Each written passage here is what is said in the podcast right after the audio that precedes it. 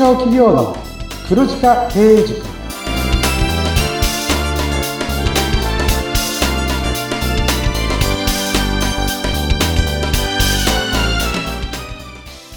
こんにちは。中小企業コンサルの久保木康明です。インタビュアーの勝木陽子です。こんにちはさあ、この番組は毎年500人以上の経営者の課題解決の相談を受けている久保木さんが全国すべての中小企業を黒字にするというビジョンを掲げて皆様からの相談に乗るというものなんですよね。えー、今日のご相談は前回に引き続き地方の会社の方からいただいてますね。新規事業を検討しています。できれば地元の地方にも貢献できるものを考えています。おすすめはありますか？ということでね、前回は久保木さん、その地方の企業にこう、いろいろ地方を回って、2週間一つのところにいてっていうね、これ詳しくは前回の文を聞いていただきたいと思うんですけれども、やっていたのにコロナになってしまって、コロナが始まってしまって、全然地方に行けなくなってしまった。もうダメなんじゃないかと思った時に、大きな可能性を感じたという、そういうお話。これが何だったんだろうっていう、それをちょっと今日聞かせていただければなと思いますが。はい。じゃあ、その続きなんですが、私の方で、まあ、今までリアルセミナーを専門でやっていて、そのいろんな都市に訪問してたんですけど、これってあの、いろんな都市に、まあ月2つの地方しか回っていなかったっていうお話をしたと思うんですよ。やっぱ2週間滞在するので。そうなってくると、1年に1回行けるか、2年に1回しか行けない地方って、やっぱり多くあったわけなんですよ。ああ、そうですね。はい。それでも、まあ、お伺いするのが、まあ、僕は礼儀だと思って地方に回っていたんですけど、はい、コロナになって東京から出れなくなってしまって、ええ、じゃあ、リアルセミナーができなかったらどうしようかってところで、あの、ズームでオンラインセミナーっていうのを試しにやってみたんですよ。はいはいはいはい。これ最初やった時に、まあ、つまんなかったです。わかります。これは本当にわかります。もうなんか、一体誰に何を喋ってるんだろうという気分、気分になりますよね。はい、はい、そうなんです。あの、えー、地方でみんなが驚いた顔だったりとか、ものすごくこう、うなずいてくれる社長さんの顔を見ると、テンションが高まってですね、熱くこうセミナーで話せるんですけど、オンラインって誰の顔も見えないんですよ。そうなんですよね。見えたとしても、まあこのセウェビナーだと見えないし、見えたとしても、なんて言うんでしょう。やっぱ会場独特の空気感っていうのはないですよね。そのリアル独特の空気感っていうのはないものですよね。はい、そうなんです。で、オンラインセミナーやってもですね、まあなかなか集客が集まらなかったんですけど、うん、ある程度して、なんかこう、ズームセミナー自体っていうのが一般化してきて、はい、少しずつ、まあセミナー参加者増えてきた。で、えー、参加者を見たら、はい、地方の方がちらほら増えてきたんですよ。ああ、こういうものがあるんだっていうのがね、なんかこう、まあなんかどうしようって思ってるだけじゃなくて少し動き出そうという感じになってきたわけですね。そうなんです。で、私の方で、まあこう半年くらいやっていたら、今までって、はい、まあ東京でリアルセミナーやってる時は当然ね、東京9割で1割が地方の方が、まあ遠くから来ていただいてたんですけど、えー、オンラインセミナーの出席者7割が地方になってたんですよ。わー、すごい。これすごくないですか？それはすごいですね。それ、しかももう本当に日本全国いろいろなところからこう集まってくるという感じになるわけですよね。そうなんです。で、うん、僕の方でですね、こう、地方の方との接点って訪問してしかなかったんですけど、はい、どんどんどんどん地方の方たちが集まってきて、はい、で、以前もこういうオンラインセミナーだったりとか、オンラインミーティングっていうのは地方の方に、どうですかって投げかけたことはあったんですけど、うんうん、全部これ NG だったんですよ、コロナ前って。ええー、そうなんですね。でもコロナによって、やっぱデジタル化が進んで、このオンラインセミナーの参加とか、オンラインミーティングに地地方の方が可能性を見出してきたっていうのがまずあったんですよね。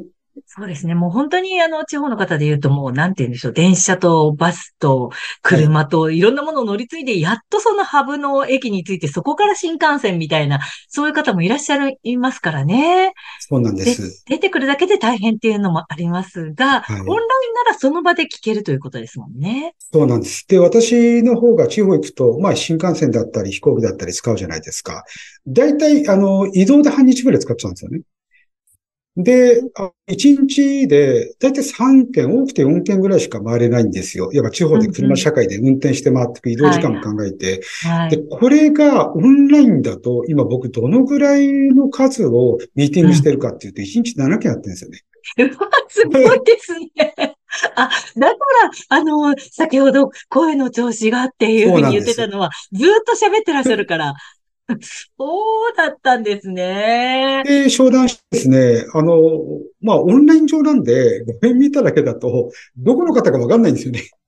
ああ、確かにそうですね。もう、本当に日本全国。うん、そうなんです。で、〇〇さんどちらなんですかって言ったら、うん、いや、僕ねあ、北海道なんだよ、みたいな。はい、はい、そうですか、そうですかって、で、ありがとうございますって切って、5分後に次もう一回入るじゃないですか。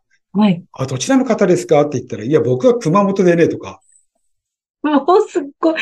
久保木さん、それもう本当にどこでもドアを持ったようなもんですよね。そうなんですよ。びっくりですよね。あれだけ時間かけて地方にお伺いして、そして地方のためにっていうふうに思ってやってたことが一気に覆されました。ああ、これはあれなんですか？でもそのオンラインだけでこと足りるものなんですか？まずですね、基本はオンラインでこと足りるんですけど、多分地方の方っていうのは二極化してるんですよ。はい。あの、コロナになっていろんな気づきを得て、デジタル化が進んだ地方の企業と、今まで通りの地方の企業さんってやっぱいらっしゃると思うんですよね。はい、そうでしょうね、多分。うん。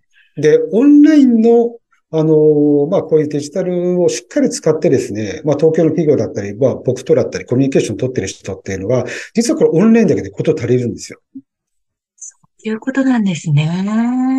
なので、あの、地方だと、やっぱりオンラインができない人ってやっぱいるし、デジタルアレルギーの方もやっぱ多いし、やっぱり、うん、東京の人間とは、こういうチャットだったりとか、オンラインで話したくないっていう、そういう社長さんもやっぱりいらっしゃるので、そうなってくると、僕らの可能性っていうのは一つで、このオンラインで繋がっている、例えば先ほど言った熊本の方、はい、この方にこと足りるように僕らがノウハウだったり、商材全部渡して、はい、この方に地元に戻ってもらって、地元のハブになってもらう。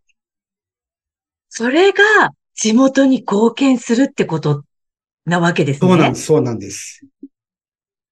もうそのアレルギーの人をもうなんか置いてきぼりにしないで、その人たちにも、このハブの人が伝えていくっていう状態で地元に貢献していくっていうやり方があるということですね。そうなんです。で、まあ僕、東京からまあわざわざ地方行ったとしても、例えばね、一回しか行けない地方だと、その時は顔、膝つき合わせてね、いろいろ社長さんとお話してるんだけど、その後ってもうその地方になかなか行けないんですよね。僕も全国回ってるんで。そうですよね。まあ、そうなってくるとやっぱ電話になっちゃうんですよ。はいはいはいはい。でも、僕らに代わって、その、はい、まあ、オンラインで僕らがノウハウだったり、商材だったり、まあ、渡した方が本当に地元のためにっていうのは、毎日できちゃうんですよ。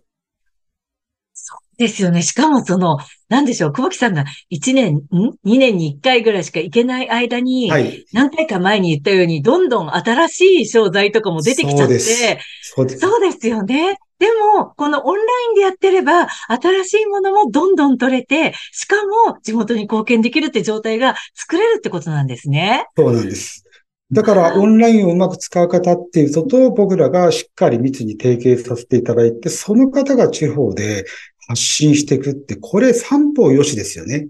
そうですね。本当にこれはあの、オンラインが出てきてありがとうっていう、本当大変なことはあったけれども、コロナがあって、まあ、負の面は大きいけど、ね、いい部分っていうのはここだけなのかもしれないけど、本当に良かったですね。そうですね。僕ら地方に行っても、うん、まあ1日3件だとして、まあ2週間のところだと、まあ、8営業日ぐらいだとしても、やっぱ24人ぐらいしか会えない。これを地元の方がハブになっていただけたら、どれだけ地域の隅々の経営者さんまでいろんな情報、有益なものが行き届けられるかって、これすごく地域貢献、地域活性化の僕はチャンスだなと思いました。いや、素晴らしいことですね。そのためなら、久保木さん1日7件でも全然 OK ですね。結構大変ですけどね。はい。ええー、本当に、あ、こういうやり方ってあるんだっていうことでね、新しい商材、えー、いろいろなものの相談を久保木さんにすれば、えー、その地元のハブになっていけるっていうことなんですね。そうです。なので、あの、もともと相談いただいた新規事業を検討している、まあ、できれば地元の方たちに、まあ、感謝される仕事をしたいって方は、まさしくこれになってほしいんです。よ。たじゃないですか。ね、よかったですね。本当に。これはもう相談、隅のハンコを押せるっていう感じですよね。そうですね。なので相談いただいた方には、はい、あなたが地元を元気するためのハブになってください。これがもう僕の思いです。そういうことだったんですね。はい、こんな風にね、皆様からのご相談お待ちしてるんですが、久保木さんご相談だけじゃなくて、なんか、いろいろとお寄せいただきたいということなんですが。はい。あの、まあ、僕ね、第1回目で言った通りに、僕はそんなに偉い人間でもないですし、何でも課題解決できる人間でもないんですよ。そうですかね。なんか全部課題解決できそうな感じになってまいりましたけども。いやいやいや、もう、皆さんと話してる中で解決を見つけたりする中で、うん、あの、やっぱ地方回ってて、あ、はい、こういう考え方あるんだとか、こういう方法あるんだって気づきも実は多いんですよね。うん、で、この問い合わせフォームには当然僕へのまあ相談だったりとか、たくさんいただいて、僕はそれはまた嬉しいんですけど、はい、もう一つ皆さんの方で、はい、僕はこんなことをやって地元で黒字化支援してるようだったりとか、うまくいってるようだったりとか、はい、なんかみんなの成功事例をちょっと集めたくないですか？ああ、すごく、しかも面白そうだったらゲストにも来ていただきたいですよね。ぜひぜひ、はい。うん。それいいかもしれない。そしてみんなで黒字化していくっていう状態ですよね。そうはい、そうやっていかないと日本はどんどんあの沈んでいっちゃうんで、みんなで元気にしていくっていう方法ありかもしれないです。そうですね。みんなで助け合って輪を作りましょうよ。はい。ぜひね、あの、こちらも、えー、ポッドキャストの説明欄にありますのでね、えー、ぜひ、そちらから、えー、行っていただければなというふうに思います。そして番組インスタグラムノートもありますよね。どんなこと発信してますか？はい。こちらの方ではですね、私の方でまだまだ言い足りないだったりとか、そういうものもどんどん発信しようかと思っています。なので、ノートを見た内容に対しての質問相談も当然お受けしております。どんどんいただけたらと思います。はい。ぜひ皆さんお願いいたしますね。詳細は説明欄、こちらもご覧ください。ここまで聞いてくださって本当にありがとうございました。今日も楽しかったですね。ああ、僕も楽しかったです。